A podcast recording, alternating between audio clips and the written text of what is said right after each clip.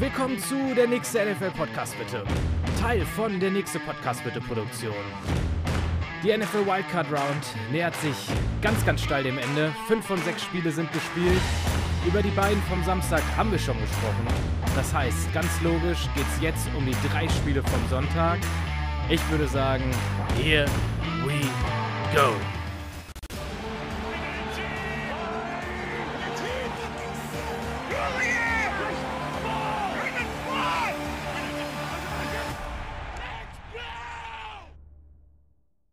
Kleiner Nachtrag. Ich schieb's äh, oder ich, ich schneide es sogar wirklich nochmal extra mit rein.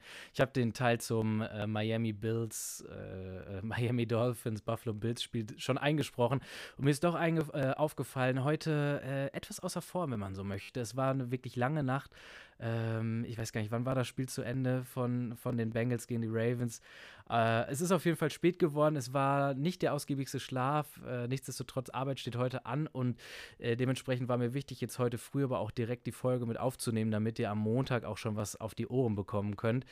Lange Rede, kurzer Sinn, worauf will ich hinaus? Äh, Seht es mir nicht nach, heute doch, ich glaube, der ein oder andere Versprecher mehr. Ähm, deshalb da einmal die Vorwarnung, dass das heute nicht ganz so rund und äh, eloquent läuft wie vielleicht an manch anderen Tagen. Aber die wichtigsten Punkte, die Highlights der Spiele, die habe ich mir ja Gott sei Dank schon während der Spiele mit zusammengeschrieben. Das heißt, vom Inhalt her alles so wie gewohnt, die Detailtiefe denke ich auch so wie gewohnt. Von daher lasst uns reingehen in den Part, den ich gerade schon aufgenommen habe. Lasst uns über das Spiel der Dolphins zu Gast bei den Buffalo Bills sprechen. Romo holds. 19-yard field goal attempt. By Romo, and then Romo's going to run to the end zone, and he's going to get tackled by Jordan Babineau. Sonntagabend, 19 Uhr. Die Miami Dolphins als doch sehr, sehr starker oder nein, sehr, sehr großer Underdog zu Gast in Buffalo bei den Bills. Eins der längsten Footballspiele, die ich je gesehen habe. Ich habe mich schon zur Halbzeit gefragt oder fast schon nach dem Ende des ersten Viertels gefragt, wie wir es überhaupt pünktlich zum zweiten Spiel am Abend schaffen wollen. Das Ganze ging von 19 Uhr bis circa 23 Uhr. Das heißt, das äh, mittlere Spiel wurde sogar noch nach hinten geschoben, damit da eine möglichst geringe Überschneidung nachher ist. Ein bisschen was von äh, Giants Vikings haben wir trotzdem verpasst, oder habe ich zumindest trotzdem verpasst, weil ich es auf einem Bildschirm zu Ende gucken wollte, dieses Spiel.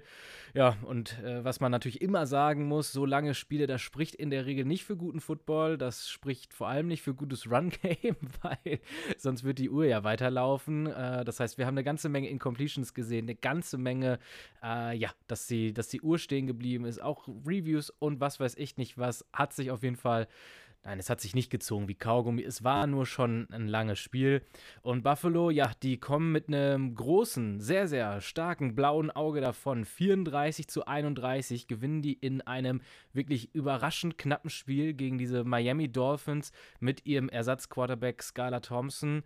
Ja, und vor allem war es auch ein ganz anderes Spiel, als man erwartet hätte. Ich lese euch mal so ein paar Stats oder die, die, die offensichtlichsten Stats vor und dann könnt ihr ja quasi mal tippen, wie das Spiel oder wie ein Spiel mit diesen Statlines äh, ausgehen würde. 423 zu 231 Total Yards Offense, 316 zu 189 Receiving Yards, 107 zu 42 Rushing Yards, Gut, dann 2 zu 2 Interceptions. Und die einzigen Indizien würde ich sagen, 1 zu 0 Fumble und 7 zu 7, äh, 7 zu 4 Sacks allowed. Ja, das waren jetzt äh, die erstgenannten immer die Buffalo Bills, das zweitgenannte immer die Miami Dolphins. Also wenn man das so hört, ich glaube, da rechnet man nicht mit einem 34 zu 31, mit einem 34, äh, ja, das denke ich schon, das ist realistisch, aber dann eher mit einem 34 zu 13 als alles andere. Naja, das Spiel auf jeden Fall äh, statistisch statistisch gesehen ein absoluter Ausreißer, ein absolut merkwürdiges Spiel, wenn man so möchte ist auch echt die Frage, oder ich habe mich gefragt, wie ausführlich man über dieses Spiel reden möchte, weil das ist so ein Spiel, ich glaube, das ist nur unfassbar geil, wenn man es auch live gesehen hat. Äh, wenn man so darüber spricht, ist es, glaube ich, eher ein ganz furchtbares und auch frustrierendes Spiel. Also das war es ja auch beim Live-Gucken, so ist nicht. Äh, dementsprechend, ja, ich habe mich trotzdem dazu entschieden, das Ganze nochmal, ich sag mal, in gewohnter Detailtiefe zusammenzufassen. Es gibt so viele Perspektiven zu dem Spiel, also mit, ich sag mal, Gedanken, mit denen man da aus dem Spiel rausgehen kann, zu Allen oder äh, aus der Perspektive von Allen, von Skylar Thompson auch, von Coach McDaniel, Coach McDermott.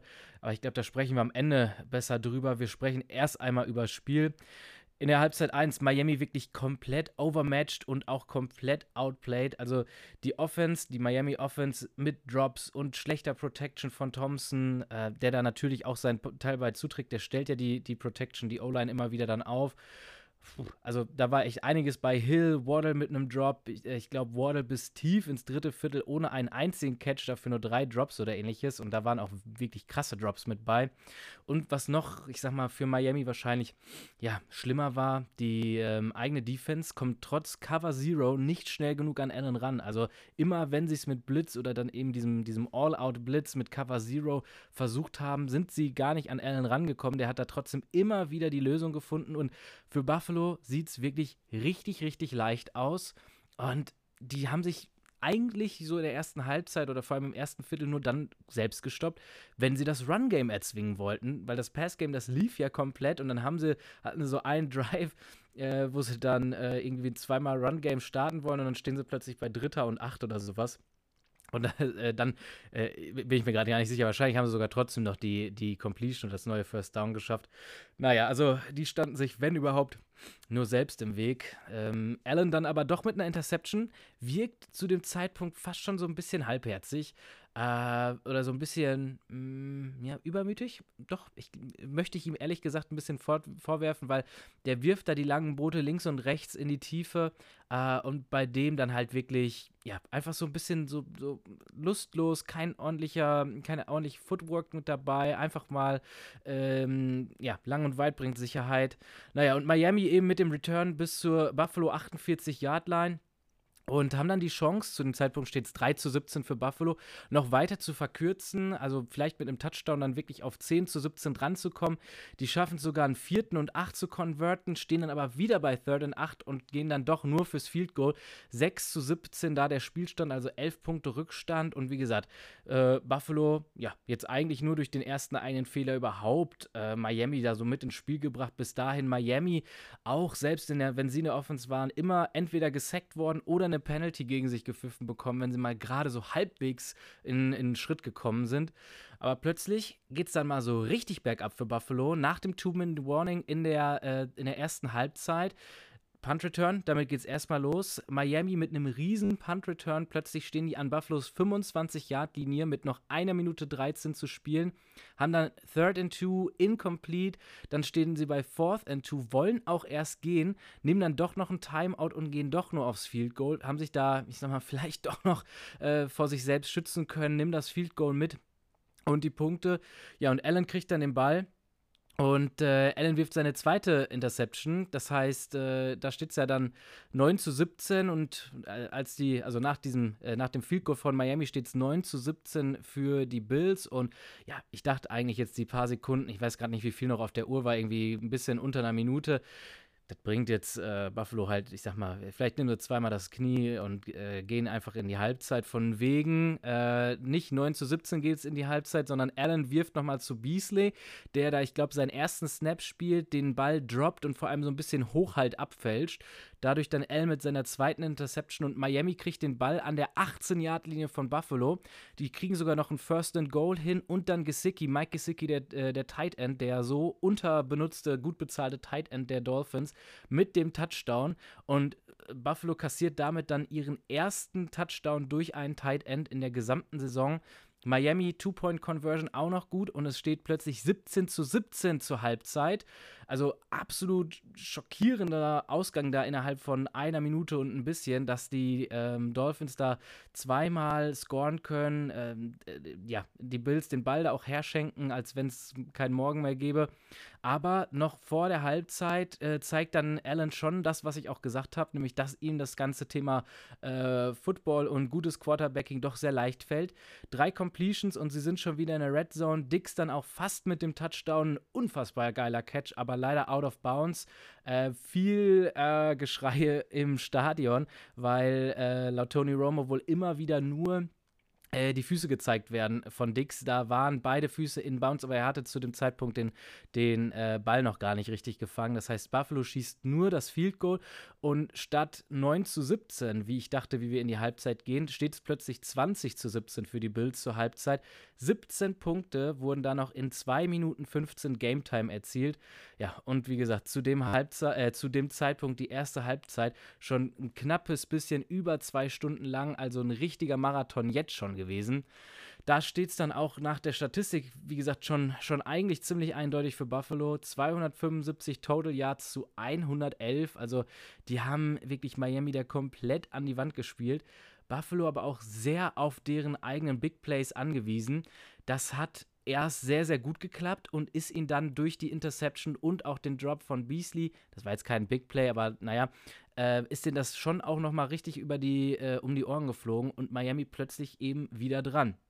Dix in der ersten Halbzeit alleine schon mit 114 Receiving Yards, also das zum Thema Big Plays.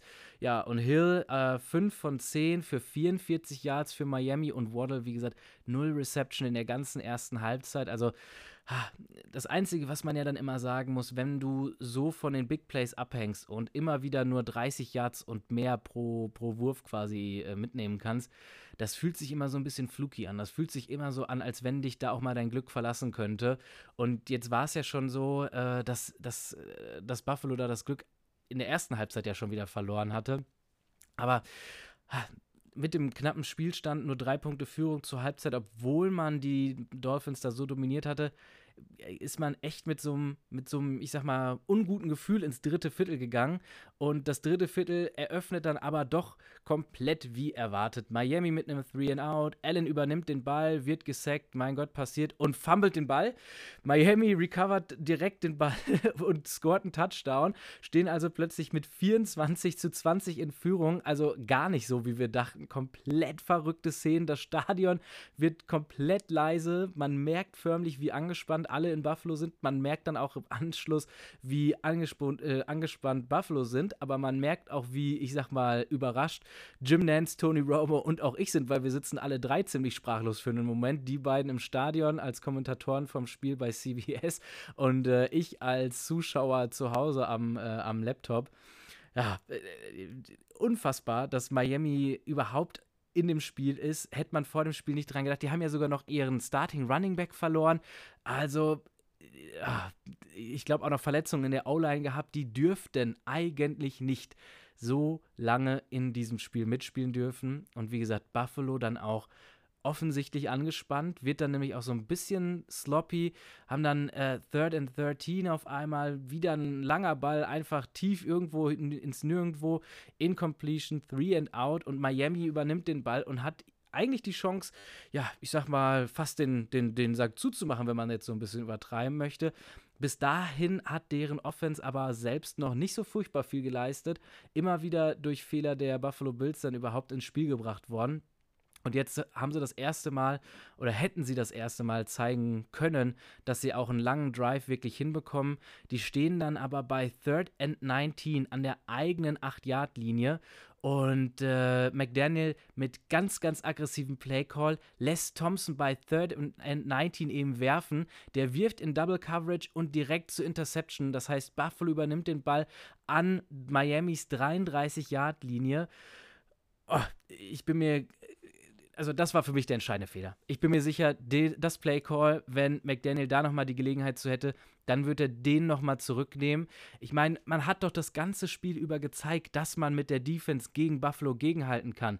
Da waren auch ein paar Glücksgriffe mit bei, mit den Fehlern, mit Interception und ähnlichem, mit dem Fumble natürlich auch. Aber man hat doch gezeigt, dass man dass es irgendwie schaffen kann, im gesamten Spiel Buffalo vom Scoren abzuhalten. Die haben die Yards gemacht, aber alles leere Yards, kaum Punkte erzielt, immer wieder mit Fehlern dann sich selbst ins Knie geschossen. Warum zur Hölle zwingst du deinen Third-String-Quarterback Skylar Thompson, der dir das ganze Spiel beweist, dass er keine einzige Completion tiefer als 5 Yards wahrscheinlich hinbekommt, warum zwingst du den an der eigenen 8-Yard-Linie dazu, bei Dritter und 19 den Ball zu werfen? Äh, unfassbar. Wirklich unfassbar. Ich, da war ich noch mal mehr sprachlos als beim Fumble von Allen, äh, weil ich das Playcalling nicht verstehe. Ich weiß, du willst als Miami, du willst aggressiv sein und du hast die Führung und du willst dein, wie sagt man so schön, du, du, du willst deinen Fuß weiterhin im Nacken des Gegners haben und ihn dann, dann eben auch aus, komplett aus dem Spiel nehmen, aber absolutes Eigentor, komplett um die Ohren gefeuert. Ähm, die haben, ähm, ja, ja, wie gesagt, ich, ich war komplett fassungslos. Äh, ich habe noch leider noch keine äh, Pressekonferenz jetzt von McDaniel gehört, der ja immer, ich sag mal, sehr ehrliche Worte auch zu seinen eigenen Entscheidungen findet. Würde mich interessieren, schaue ich auf jeden Fall nachher mal nochmal rein, ob äh, er da schon was zu seiner eigenen Entscheidung gesagt hat. Bei Third and 19 an der eigenen 8-Yard-Linie Skylar Thompson werfen zu lassen. Boah.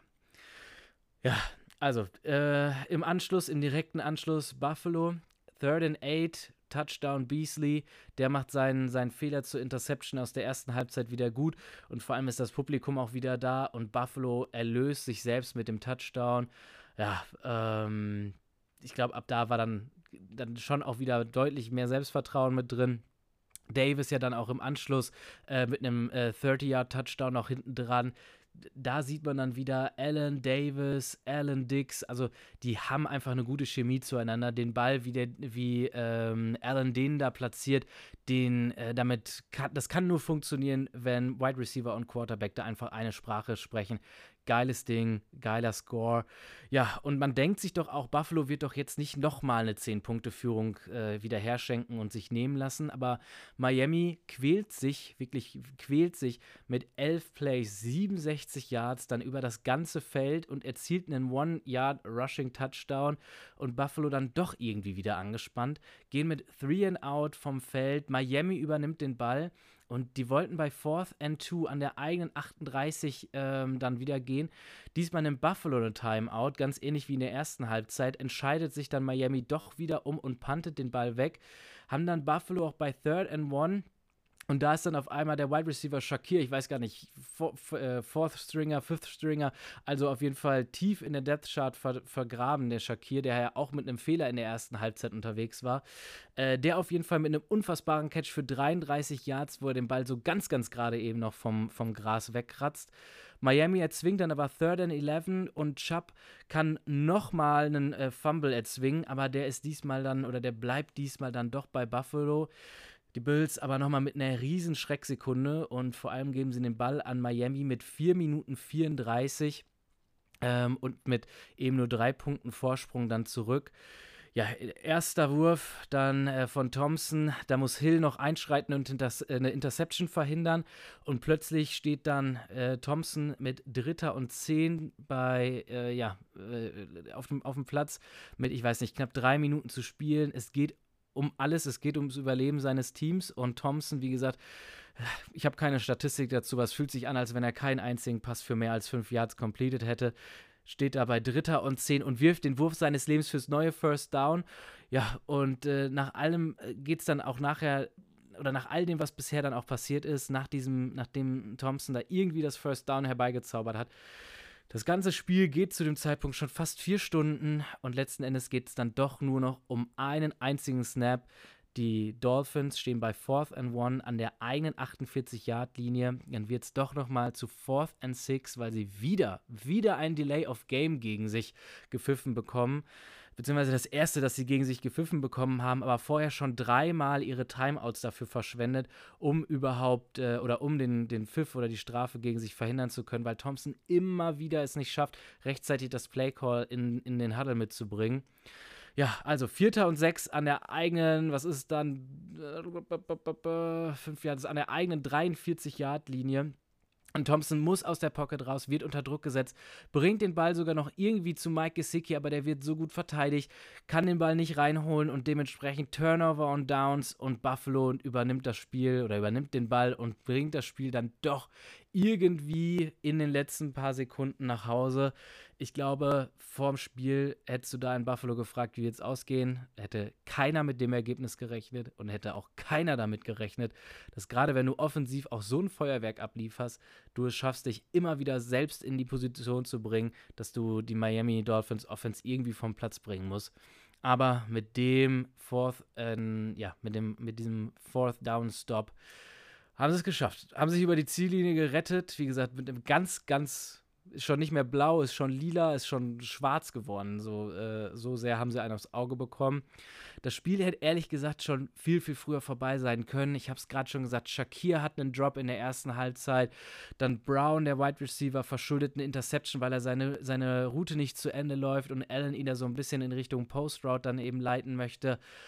Puh, äh, Allen aber auch in Summe mit die ganze Zeit, das ist das, was ich meinte, mit so ein bisschen, ja, nimmt es vielleicht auf, zu sehr auf die leichte Schulter.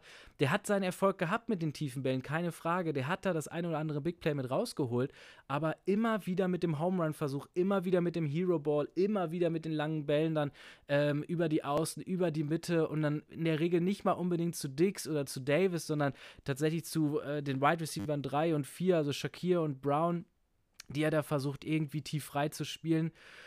Und wie gesagt, sich dann dadurch auch verzettelt, sich selbst vom Platz nimmt und ähnliches. War echt frustrierend, ihm zuzugucken. Ich hatte das Gefühl, dass man da nochmal, dann doch nochmal wieder dann, ja, so wie vor, ich sag mal, zwei Jahren, auch diesen angespannten, diesen unter Druck stehenden Josh Allen gesehen hat, der, ja, also Hammerwürfe mit bei gewesen, aber viel zu wenig Game Management. Damit nehme ich auch so ein bisschen meine Perspektive von Allen dann mit. Der hat wirklich gezeigt, wie was für geilen Football der spielen kann wie geil der sein Team nach vorne treiben kann, aber der hat halt auch einfach gezeigt, dass er da, ja, da hat die Smartness gefehlt, da hat das Game Management gefehlt. Da habe ich mich echt gewundert, das hat mich so ein bisschen an 2020, 2021 erinnert, wo er einfach noch nicht derselbe Allen war und gerade mit, ja, ich sag mal, mit diesem Mindset, diesem Hero Ball dann eben sich selbst auch immer wieder an die Wand gespielt hat.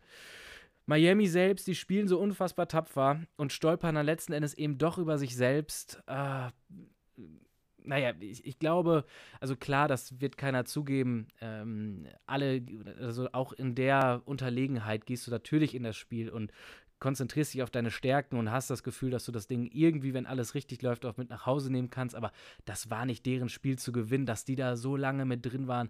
Äh, mehr ein Wunder als alles andere.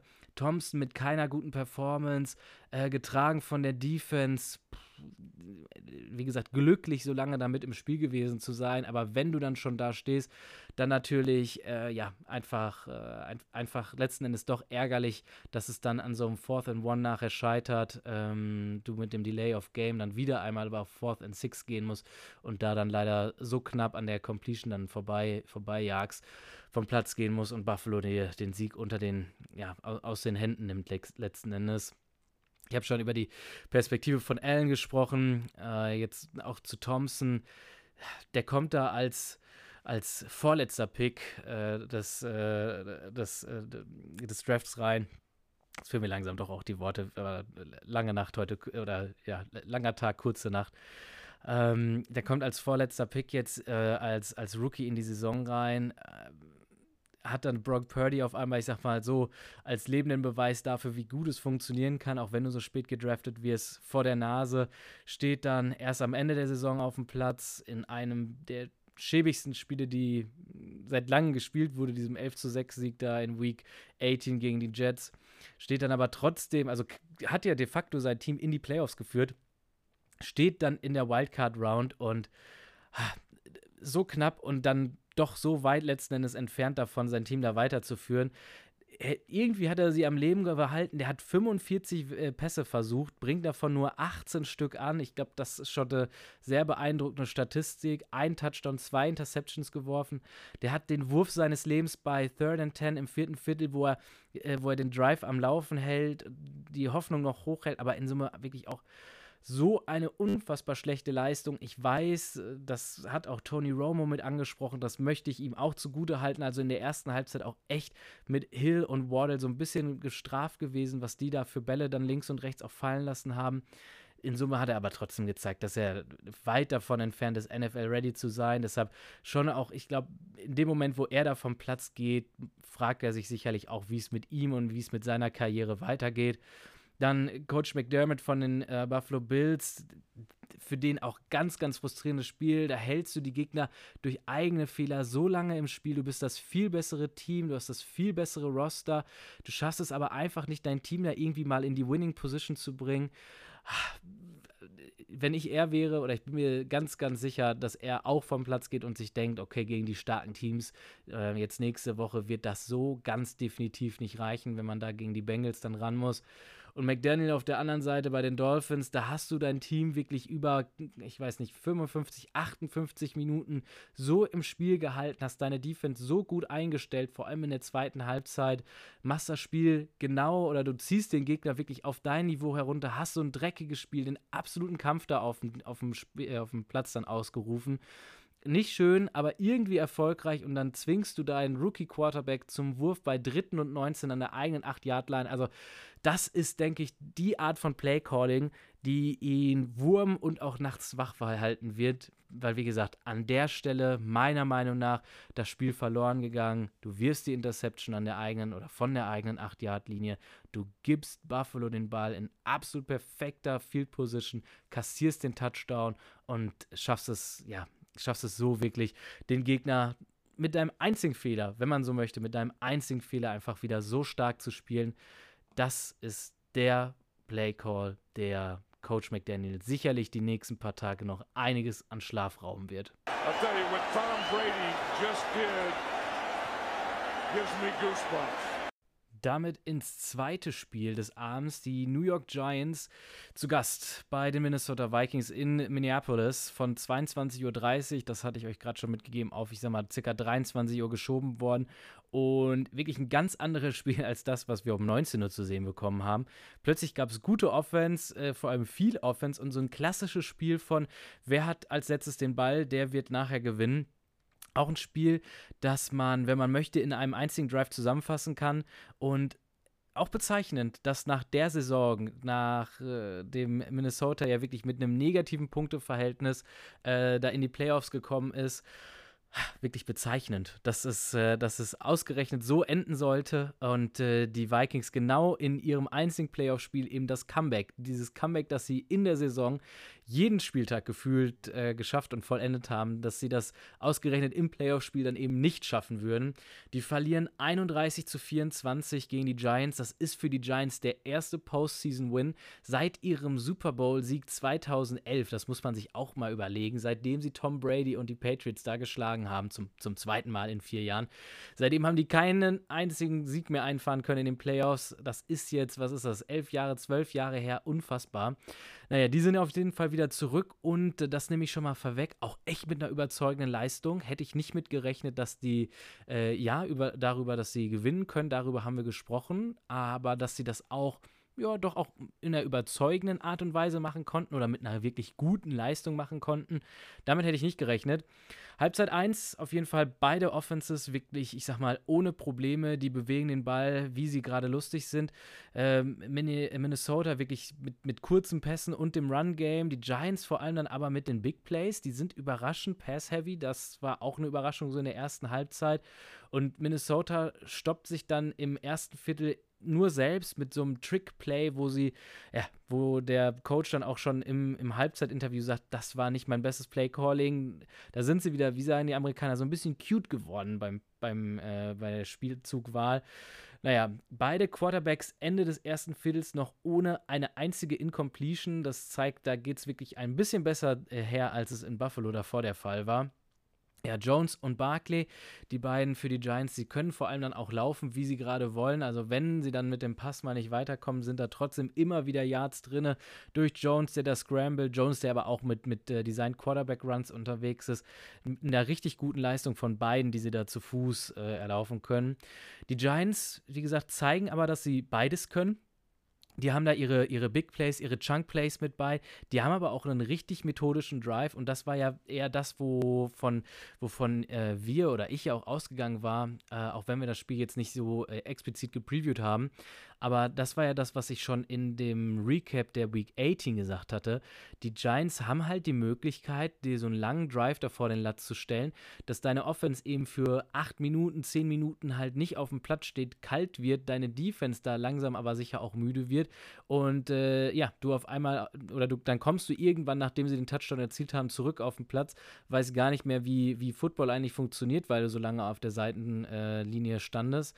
Und äh, ja, vor allem hast du gar keine Zeit mehr auf der Uhr, weil die so viel davon verbraucht haben.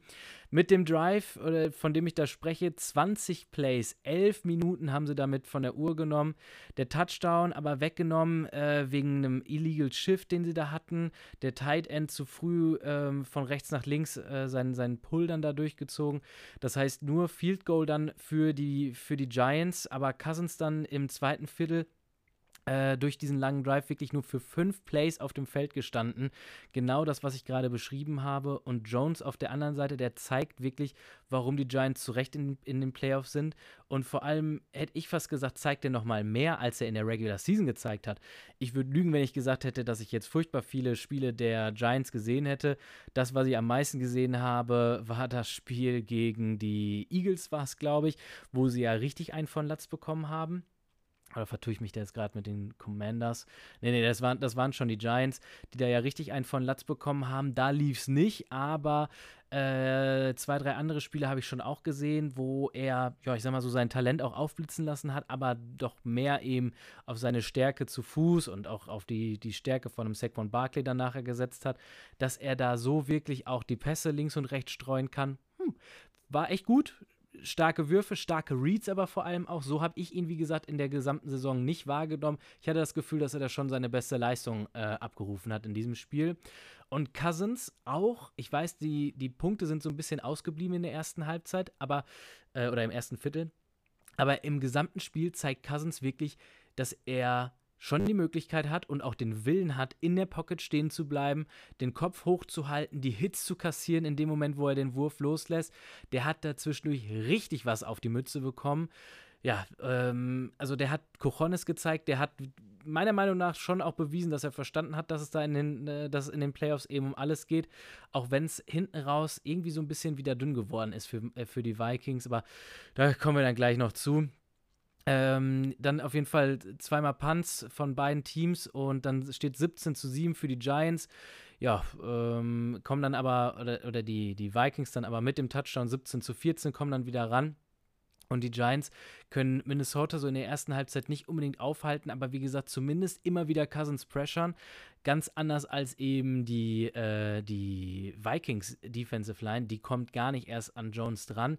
Das ist zwar in den äh, schlussendlichen Statistiken genau umgekehrt, aber wenn man sich die erste Halbzeit anguckt, ist, ist Jones äh, da schon noch ein gutes Stückchen äh, oder hat deutlich mehr Zeit, deutlich mehr Übersicht.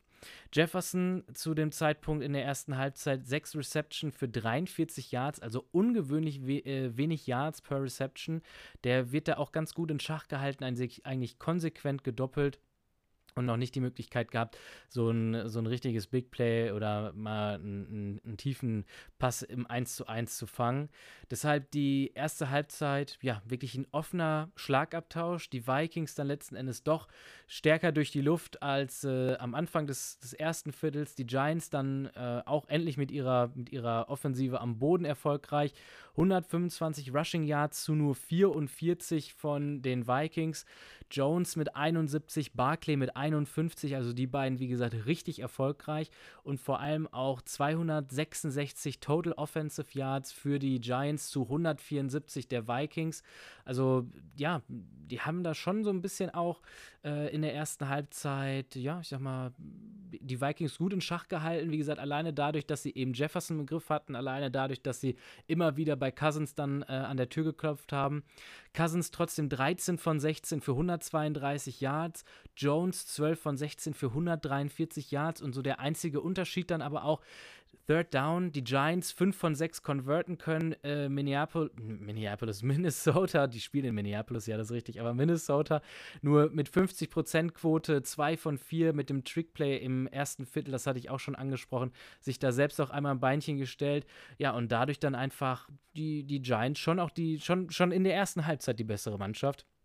Und in der zweiten Halbzeit geht es auch wirklich munter weiter. Beide direkt mit Touchdowns. Cousins, wie gesagt, weiterhin richtig, richtig stark gegen den Pressure. Giants ungewöhnlich wenig Blitze. Die haben im dritten Viertel zwischenzeitlich dann nur 33 Prozent äh, der Passing Snaps geblitzt. In der Saison haben die das ja bei über 50 Prozent der Passing Snaps gemacht wenn, beim Gegner. Die waren da echt konservativ, aber wofür auch, wenn du ja trotzdem die ganze Zeit durchkommst bis zum Quarterback. Aber Minnesota dann auch endlich mal mit einem mit Sack und äh, zwingen die Giants dann zum Panten. Giants auf der anderen Seite dann fast mit einem Defensive Stop, aber Minnesota convertet dann eben bei vierten und drei, halten den Drive am Leben haben dann aber wieder Vierter und Eins an der 16-Yard-Linie und Minnesota kommt mit so einem Jumbo-Line-Up raus, sechs Linemen, die dann da vorne stehen, die konverten tatsächlich auch das Fourth and One, aber haben einen Fall-Start von ihrem Guard, ist es Guard oder Tackle Darisaw, das heißt plötzlich dann doch Vierter und Sechs, so ein bisschen die Story, die sich auch aus dem ersten Spiel nochmal durchzieht, äh, bei Vierter und Eins sich selbst die Strafe einzufangen, das heißt, Minnesota nur mit dem Field Goal zum 24 zu 24 Ausgleich zu dem Zeitpunkt im dritten Viertel. Das heißt, die Giants machen sich offensiv wieder auf den Weg. Wieder ohne Probleme gehen sie mit sieben Plays äh, wieder bis zur Red Zone durch. Hodgins dann mit einem Mega-Catch bei Second and Ten äh, hat er so gerade eben noch die, die, äh, die, Fuß, die Fußnägel, die Zehennägel noch im Spielfeld. Das heißt, aus Dritter und Fünf, oder da, das bringt es dann zu Dritter und Fünf, aber trotzdem dann nur Vierter und Eins.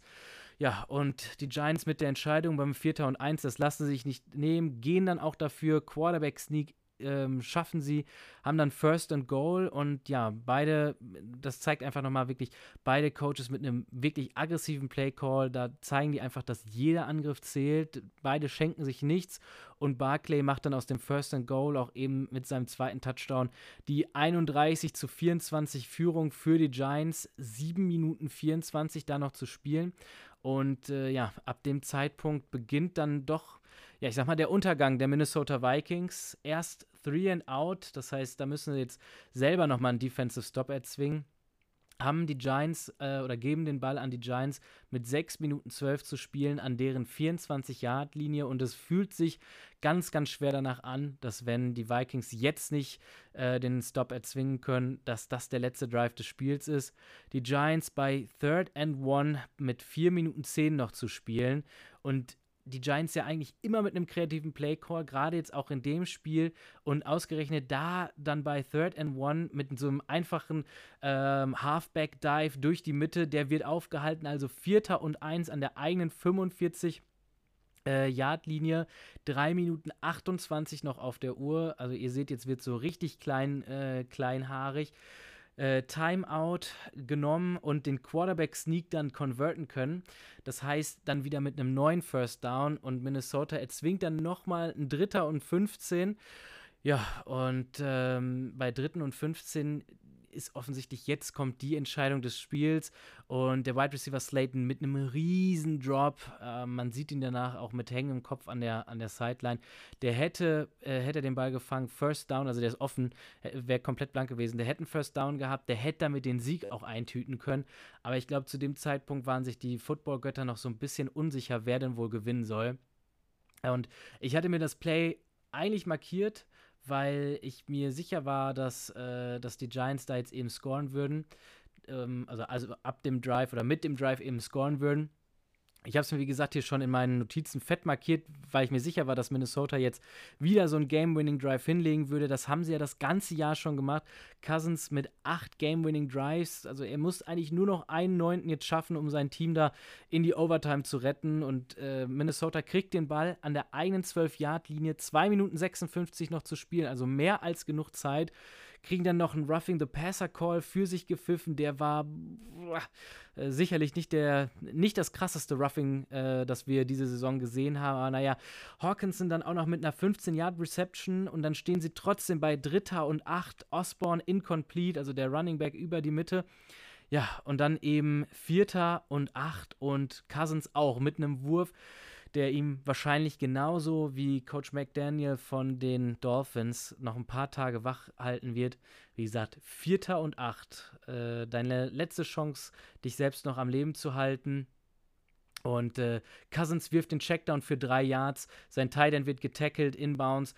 Äh, Turnover on Downs. New York Giants übernehmen den Ball und haben dementsprechend auch den Sieg sicher. Und ah, ich habe direkt. Ich muss nochmal mein iPad, ach mein iPad, mein Tablet hier beiseite legen, wo meine Notizen drin sind, um mir nochmal mit beiden Händen an die Stirn packen zu können. Ich habe die Szene gerade schon beschrieben. Du stehst als Vikings bei Vierter und Acht an der, ich weiß nicht, was ist die eigene 45-Yard-Linie oder sowas gewesen. Noch drei Minuten und ein bisschen zu spielen. Das ist dein letzter Snap, um deine Saison zu retten. Du hast die ganze Saison, hast du von allen Seiten auf den Sack dafür bekommen, dass du immer nur knapp gewinnst, dass du immer nur mit Comeback-Siegen äh, noch irgendwie durch glückliche Plays und so weiter völlig unverdient als Dritter äh, in der NFC in die Playoffs einziehst. Und du stehst in diesem Moment und musst doch als Team eigentlich die Überzeugung haben, das ist unser Moment. Jetzt beweisen wir allen, dass wir es auch in den Playoffs können. Und Kirk Cousins wirft den Checkdown für drei Yards oder sowas. Und du gehst vom Platz, weil du dir selbst in dem Moment gar nicht die Chance gegeben hast, äh, die Chance gegeben hast, nochmal mit dem, mit dem First Down da deinen Drive am Leben zu halten. Wie gesagt, ich, ich, während ich das hier sage, sitze ich die ganze Zeit mit beiden Händen an der Stirn, weil ich es einfach nicht fassen kann, dass, dass, dass Minnesota sich da selbst so hängen lassen hat oder, Cousins sich auch selbst so hat hängen lassen. Ich musste direkt zurückdenken an das Spiel gegen Buffalo. Ich weiß nicht mehr, welche Week das war. Das war irgendwann Mitte der Saison. Ähm, ihr erinnert euch, als Allen an der eigenen Ein-Yard-Linie beim äh, Quarterback-Sneak den Ball fummelt ähm, und die Vikings den zu einem Touchdown dann auch eben äh, äh, recovern können. Und äh, ich glaube, in Overtime war es ja dann auch nachher mit so unfassbaren äh, Vierter und 18 oder so war es da, glaube ich, äh, wo Jefferson bei Vierter und 18 den Ball aus der Luft pflückt, als äh, wäre er Superman oder keine Ahnung, wer sonst fliegen kann. Iron Man, ich weiß es nicht. Und diese Chance gibst du dir in dem Moment nicht einmal, sondern nimmst den Checkdown für drei Yards, der auch komplett gut gedeckt ist. Also war nicht so, als wenn es jetzt irgendwie gut aussehen würde, dass du mit, äh, mit Yards after Catch da irgendwie das First Down holen würdest. Gib den Ball zu deinem besten Spieler, Cousins zu Jefferson. Das hat dir das ganze Jahr über immer wieder den Arsch gerettet, immer wieder dich am Leben gehalten. Das beste Beispiel, wie gesagt, dieses vierte und 18 oder was auch immer es war im Spiel gegen die Buffalo Bills in Week 8, 9, 10, wann auch immer es war. Äh, ich kann es nicht glauben, ähm, dass die Vikings sich da selbst wirklich so aufgegeben haben, wenn man so möchte. Wie gesagt, McDaniels wird noch einiges zu knabbern haben in den nächsten Tagen. Auch, ähm, auch Cousins wird in den nächsten Tagen einiges da noch zu grübeln haben. Ich habe auch noch einiges zu grübeln. Äh, aber wir kommen zurück zum Spiel. Habe mich wieder gefangen. Die Giants wirklich überraschend gut, das habe ich schon eingangs gesagt. Die waren offensiv kreativ, abgesehen von diesem einen äh, Running Back Dive beim äh, dritten und eins. Äh, und vor allem auch erfolgreich. Jones gefühlt immer wieder mit der Möglichkeit, First Down zu Fuß zu erlaufen und deren Defense ja auch richtig, richtig stark. Also Cousins stand eigentlich durchgehend unter Druck. In Halbzeit 1 war das irgendwie noch so ein bisschen ohne Effekt, weil Cousins da gut gespielt hat. In Halbzeit 2 dann aber schon. Die haben zwar keinen Sack geschafft, keinen einzigen Sack im ganzen Spiel. Ich weiß, das spricht so ein bisschen gegen mich, aber dafür lohnt sich dann auch zwischendurch mal die Spiele zu gucken, statt nur über die Stats zu reden.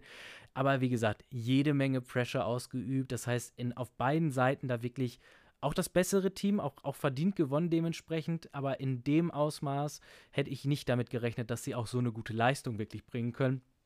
Minnesota, wenn man so möchte, aber auch einfach nur mit einer Third Down Conversion zu wenig. Umso mehr knabberst du natürlich an deinen Entscheidungen, umso mehr knabberst du natürlich an so einem Play-Call noch aus dem, aus dem ersten Viertel.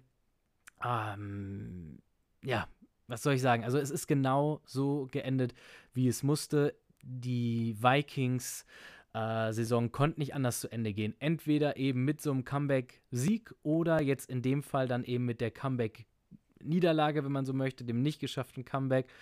Der Ball, äh, wie gesagt, in Cousins Händen und mit dem Rückstand einfach genau das Bild, wie es sich die ganze Saison angedeutet hat. Nur, dass es dieses Mal eben nicht zum neunten Comeback-Sieg gereicht hat, sondern dann eben zur, zur Niederlage und zum, zum Ausscheiden aus den Playoffs.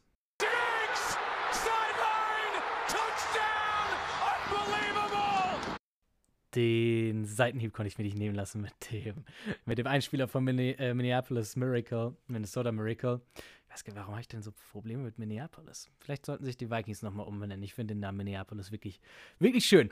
Okay, wir sprechen aber über das letzte Spiel vom Sonntagabend, Schrägstrich Montagmorgen. Die Ravens zu Gast bei den Bengals im Sunday Night Football. Um 2.15 Uhr ging es da los und äh, ja, auch ein Spiel, wenn man so möchte, dass man auch wieder mit einem einzigen Play zusammenfassen kann. Ich das ist auch einfach wieder der Grund, wofür man die NFL wirklich lieben muss. Man hat die Spiele dreieinhalb Stunden oder vier Stunden und ein bisschen, äh, wenn es äh, um, wenn man sich an das Spiel von den Dolphins und den Bills hält. Äh, dreieinhalb Stunden Unterhaltung und letzten Endes kann die Entscheidung einfach jederzeit in einem einzigen Play kommen. Und dieses Spiel oder dieses Play wirklich das ja, der, der ultimative Turnaround. 14, 14 Punkte Turnaround, kann man nicht anders sagen. Noch 12 Minuten zu spielen im vierten Viertel, beide Teams unentschieden. Die Ravens ähm, haben es ja mit ihrem Backup-Quarterback bis dahin durchgehalten mit Tyler Huntley. 17 zu 17, da irgendwie den, den Bengals das Leben gerade offensiv einfach unfassbar schwer zu machen. Und die stehen jetzt, wie gesagt, mit noch 12 Minuten zu spielen an Cincinnati's One-Yard-Line. Und Huntley, der Backup-Quarterback, wie gesagt, mit dem Quarterback-Sneak geht over over the top, also über die Line drüber gesprungen. Der Ball wird ihm von Logan Wilson und Jermaine Pratt gleichzeitig, also richtiges Teamwork, wird ihm der Ball da aus der Hand geschlagen und der Defensive End Sam Hubbard nimmt sich den Ball und rennt 98 Yard für den Touchdown, für den Defensive Touchdown zu 24 zu 17 Führung und vor allem auch zum 24 zu 17 Endstand. Eine unfassbar wilde Szene. Also, wir sprechen ja alle oder die ganze Saison darüber, dass dieser Quarterback-Sneak bei einem Yard to go eigentlich der Play-Call schlechthin ist. Aber normalerweise sehen wir es dann halt auch, oder in der Regel siehst du es dann halt auch, dass der Quarterback da seinem, seinem Center quasi äh, ja, unterm Popo herfolgt und sich quasi nochmal vom Running Back mit anschieben lässt. Tyler Huntley versucht es eben anders, versucht oben drüber zu springen, verliert dabei den Ball oder ihm wird der Ball dabei ausgeschlagen. Und Sam Hubbard, wie gesagt, mit dem längsten Fumble Return in Postseason History. Bei mir kam da direkt die Erinnerung hoch an James Harrison mit seinem legendären Pick 6 in Super Bowl 43, wo er, ich weiß gar nicht, was das waren, 104, 107 Yards oder so da an der Seitenlinie lang rennt. Äh, auch ein unfassbares Play, aber ah, eine unfassbare, also als Ravens wirklich eine unfassbare Art, äh, das, Spiel zu, das Spiel zu verlieren wir gehen trotzdem noch mal rein äh, in, ins Spiel, weil die Ravens, die sahen nach dem ersten Viertel eigentlich auch schon so, so tot und so overmatched aus, wie man es bei Miami schon um 19 Uhr gesehen hatte. Nach nur fünf Plays äh, dann schon eine Interception geworfen. Cincinnati führt 9 zu 0. Die haben nämlich ein PAT verschossen. Und so lange hat es dann auch gedauert, bevor Baltimore überhaupt mal so ein bisschen warm geworfen ist und äh, ja, selbst dann auch einen Touchdown erzielen konnte. Vor allem aber defensiv dann wirklich richtig stark. Die haben drei Sacks in Halbzeit 1, die erzwingen dann auch noch einen Fumble vor, Halbzeit, äh, vor der Halbzeit, können dadurch noch ein Field Goal schießen und gehen dann, ja, schon gerade nach dem ersten Viertel überraschend mit 10 zu 9 äh, in die Halbzeit äh, mit der Führung in den Händen. Und ohne den Fumble muss man aber auch sagen, könnte es halt in der ersten Halbzeit doch auch anders aussehen, weil Burrow insgesamt schon mit einer guten ersten Halbzeit und vor allem auch mit seiner besseren Halbzeit von den beiden 14 äh, von 19 Würfen angebracht, 122 Yards. Chase hat auch schon 6 von 8 gefangen für 52 Yards. Higgins auch 3 von 4 für 32 Yards. Also die, äh, die Bengals gerade in der ersten Halbzeit das bessere Team. Das Blatt wendet sich dann da aber auch. Und äh, dann gerade so in der zweiten Halbzeit übernehmen da die Ravens mit ihrer richtig, richtig starken Defense dann ja, ja das, äh, das Zepter, wenn man so möchte bei der Baltimore Offense in der ersten Halbzeit noch echt wenig los. Dobbins hat 8 äh, Carries für 38 Yards. Andrews, der Star Tight End, nur 2 von 3 äh, Bällen gefangen für 13 Yards. Also von den beiden noch viel zu wenig zu sehen. Aber in der zweiten Halbzeit, wie gesagt, wendet sich da so ein bisschen das Blatt, aber besonders eben Baltimores Defense, die dann da das Spiel in die Hand nimmt. Cincinnati ist in der zweiten Halbzeit nur zwei von sechs bei Third Down Versuchen. Burrow hat in der zweiten Halbzeit nur 87 Yards, 0 Touchdowns. Die Bengals insgesamt, ich weiß, es ist nicht die, die stärkste Rushing Offense, Offense, aber trotzdem nur 29 Rushing Yards in der gesamten zweiten Halbzeit. Und Huntley, der ist in der zweiten Halbzeit auch deutlich besser als in der ersten. Immerhin 156 Passing Yards. Der hat einen Touchdown, aber wird auch zweimal gesackt. Nichtsdestotrotz von den beiden Hälften wirklich seine stärkere, genauso bei Andrews. Drei von sieben in Halbzeit zwei gefangen, immerhin dann auch 60 Yards, also deutlich produktiver. Und Dobbins und Robinson vor allem auch mal mit einem Big Play, das ja dann dafür Entlastung sorgen kann. Die sind nämlich für 27 und 41 Yards dann das, äh, jeweils äh, gerusht. Aber das große Problem für die äh, Ravens bleibt da Third Down. Nur drei von elf ähm, Mal schaffen sie ein neues First Down zu erzwingen. Ja, und Baltimore, äh, ja, spielt, spielt sich dann auch selbst eben nicht in die eigenen Karten, schaffen nur sieben Punkte in Halbzeit zwei. Die haben einen Touchdown im dritten Viertel, aber die hatten eine ganze Menge Momentum. Wenn man sich mal so die, die Drives anguckt nach der Halbzeit, müssen sie erst selber panten, dann kassieren sie einen Touchdown, dann erzielen sie einen Touchdown äh, erzwingen dann nochmal ein Three and Out von den, von den Bengals und haben dann einen neuen Play 80-Yard-Drive, bis sie eben an der 1-Yard-Linie stehen am Anfang des vierten Viertels und haben eben die Chance, mit 24 zu 7 in Führung zu gehen. Äh, ist das gerade richtig? Ja, doch, mit 24 zu 7 in Führung zu gehen. Anstatt, äh, stattdessen, nee, 24 zu 7 ist nicht der richtige Score. Halt, halt, halt, halt das müssen wir jetzt mal einmal, äh, einmal glatt ziehen. Äh, mit, mit 24 zu 14, so, mit, mit 24 zu 17, mit 24 zu 17 dann eben in Führung zu gehen. So, das haben wir jetzt glatt gezogen, haben also die Möglichkeit mit 24 zu 17 ähm, äh, in Führung zu gehen, nachdem sie sich da über 80 Yards wirklich über das, äh, über das Feld gekämpft haben. Und stattdessen kassieren sie den ultimativen Genickbruch durch diesen Fumble von äh, Tyler Huntley. Haben danach auch nur noch zwei Drives für insgesamt 19 Yards, müssen zweimal punten, dann noch äh, Turnover on Downs. Da kommen wir gleich zu, denn die Defense schenkt ihnen ja wirklich noch eine letzte, letzte Chance. Die erzwingen äh, ganz am Ende des vierten Viertels nämlich noch einen Cincinnati Punt an deren 18-Yard-Line. Das heißt, die Ravens starten mit dem Ball an Cincinnatis 46-Yard-Lines und haben noch 3 Minuten 14 zu spielen. Also gute Field Position und vor allem noch eine ganze Menge äh, Zeit, die sie runterspielen können. Die kämpfen sich auch vor bis zur Cincinnati 17-Yard-Line, kriegen dann eine Holding-Penalty ganz, ganz ärgerlich gegen sich gepfiffen und haben dann den letzten Wurf von der 27-Yard-Linie so ein bisschen, ja, eine kleine Hail Mary, wenn man möchte, die dann nach links in die Endzone geworfen wird. Die fangen sie dann sogar noch beinahe als Abpraller, aber gehen letzten Endes eben mit leeren Händen von dem Platz und können ja, sich, sich selbst leider nicht über die Ziellinie retten. Meiner Meinung nach Cincinnati wirklich mit riesen Glück. Die hatten ja schon eine 9 zu 0 Führung, das habe ich gerade erzählt gehabt die sie dann hergeben und in der zweiten Halbzeit will ich komplett ohne Offense eigentlich dastehen. Die schaffen nur 107 Total Offensive Yards in der zweiten Halbzeit. Die haben nur 8 First Downs in der zweiten Halbzeit und entscheiden das Spiel wirklich einfach mit diesem einen alles entscheidenden Game-Changing Defensive Play an der eigenen Ein-Yard-Linie unfassbar, aber das sind halt auch die Spiele, die du als Favorit auch mal gewinnen musst. Und genau das haben sie jetzt gemacht tief durchatmen für alle Cincinnati-Fans. Das war, ich hoffe, euer, äh, euer schlechtes Spiel, das man halt auch einfach mal zwischendurch so leider mit reinstreut. Burrow hat wirklich gerade eben, ganz, ganz gerade eben genug gemacht. Der hat halt ein 88 Jahr Touchdown-Drive zusammen gebastelt, wenn man so möchte.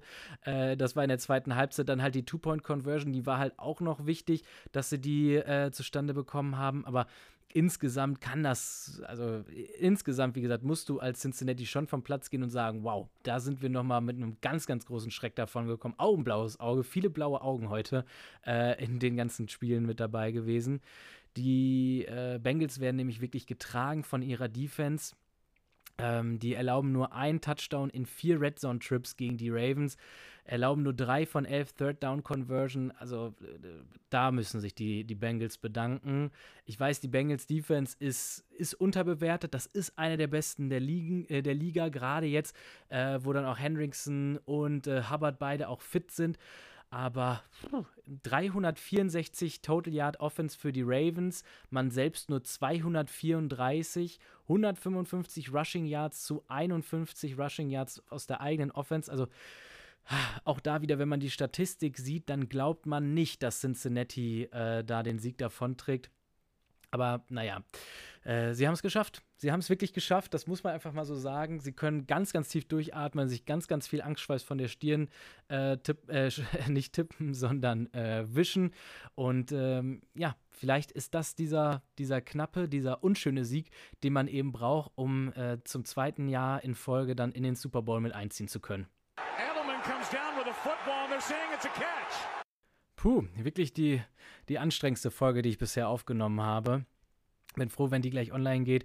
Wie gesagt, äh, doch etwas übermüdet, etwas wenig Schlaf. Da merkt man mal wieder, wie wichtig Schlaf ist. Äh, der Tipp des Tages, den gibt es heute kostenlos als Weisheit noch mit dazu.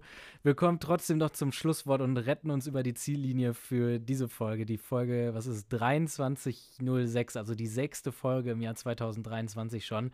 Das Wildcard Weekend zeigt wirklich, wie unterschiedlich die NFL sein kann. Es gibt Chaos-Spiel, es gibt ein Offensive Feuerwerk, es gibt ein Defensive Defensive Feuerwerk, wenn man es so nennen möchte, oder eine äh, defensive Blockade, habe ich aufgeschrieben. Also wirklich für, für alle NFL-Fans was mit dabei. Alle drei Spiele auch bis in die aller, allerletzte Minute spannend. Ähm, alle Spiele werden eigentlich mit einem Play entschieden. Ich hätte mir, äh, ich weiß gar nicht, was haben wir jetzt, wir haben jetzt fast 55 Minuten aufgenommen. Ich glaube, wenn man es äh, ganz extrem hätte machen wollen, hätte man das Ganze auch in unter drei Minuten zusammenfassen können. Sagt Bescheid, wenn ihr die Variante lieber gehört hättet. Aber wie gesagt, der Sonntag schon auch noch mal besser, als es der Samstag schon war. Da hatten wir ja in Summe nur zwei gute oder zwei spannende Halbzeiten. Hier hatten wir wirklich alle sechs Halbzeiten, die richtig, richtig spannend war. Aber ähm, das war ja auch so ein bisschen äh, vorhersehbar. Da hatten wir auch anfangs schon drüber gesprochen, dass, dass der Sonntag der bessere Tag wird mit den besseren Spielen. Jetzt haben wir noch ein Spiel offen. Die Dallas Cowboys sind heute Montagnacht, Schrägstrich Dienstagmorgen, dann zu Gast in Tampa Bay bei den Buccaneers äh, das ist wirklich das Spiel schlechthin, wo ich einfach nicht weiß, auf welches Pferd ich überhaupt setzen möchte. Deshalb gibt es da auch keinen Tipp von, äh, von mir für, ob die Dallas Cowboys jetzt in der Offensive doch wieder heiß laufen können, anders als sie es in Week 18 angedeutet haben, oder ob Tom Brady es wieder einmal irgendwie schafft, äh, von der Defense gestützt im vierten Viertel so einen Game-Winning-Drive zu, zu performen. Ich habe absolut keine Ahnung. Ich bin sehr gespannt, wie es ausgeht. Naja, äh, das Spiel also heute Nacht. Die AFC ist dementsprechend schon fertig. Das heißt, wir haben in der Divisional Round folgende Duelle. Jacksonville ist zu Gast bei Kansas City und die Cincinnati Bengals besuchen die Buffalo Bills als ja, Rematch des ausgefallenen Spiels in Week 17. Was will man da eigentlich noch mehr? Also, das sind wirklich ja, ich sag mal so, ich hätte auch gerne ähm, äh, Herbert gegen äh, äh, Herbert in der zweiten Runde gesehen, keine Frage, aber das Recht hat sich Jacksonville schon verdient, da in der zweiten Runde jetzt gegen Kansas City auflaufen zu dürfen. Ich freue mich auf beide Spiele. Das wird ein riesen, riesen Wochenende nächste Woche. Und in der NFC steht schon fest, dass die Giants gegen die Eagles spielen werden. Zwei, ich sag mal, überraschend ähnliche Teams. Aber ausgerechnet jetzt die Giants in wirklich guter Form und die Eagles eher so, ich sag mal, lala, nach dem, was sie in Week 18 gezeigt haben und nachdem Hurts nach drei Wochen Verletzungspause wieder zurückkam. Das heißt, in der NFC wird jetzt zwischen äh, Dallas und äh, den Buccaneers eben noch ein Gegner für die 49ers, ups, sorry, für die 49ers gesucht. Dann wissen wir da auch, wie das äh, zweite äh, Matchup in der NFC aussehen wird. Das heißt, sobald das steht, hören wir uns Ende der Woche dann auch eben zu Preview für die vier Spiele wieder zurück. Da gibt es dann alle Infos, alle Details, die ihr wieder wissen müsst. Ich glaube, das Wichtigste natürlich wieder die Keys, äh, also die Schlüssel zum Erfolg für alle acht Teams. Acht Teams, mal kurz noch durchgezählt, wie viele noch drin sind. Die Schlüssel zum Erfolg für alle acht Teams, wie gesagt, dann in der Preview Ende der Woche. Es bleibt dabei, folgt uns gerne auf Instagram, folgt uns auf Spotify, der nächste NFL-Podcast bitte. Da findet ihr alle Updates äh, rund um die neuen Folgen und so weiter und so fort. Von daher bleibt für mich nichts anderes übrig, außer zu sagen, bis dahin und macht es gut.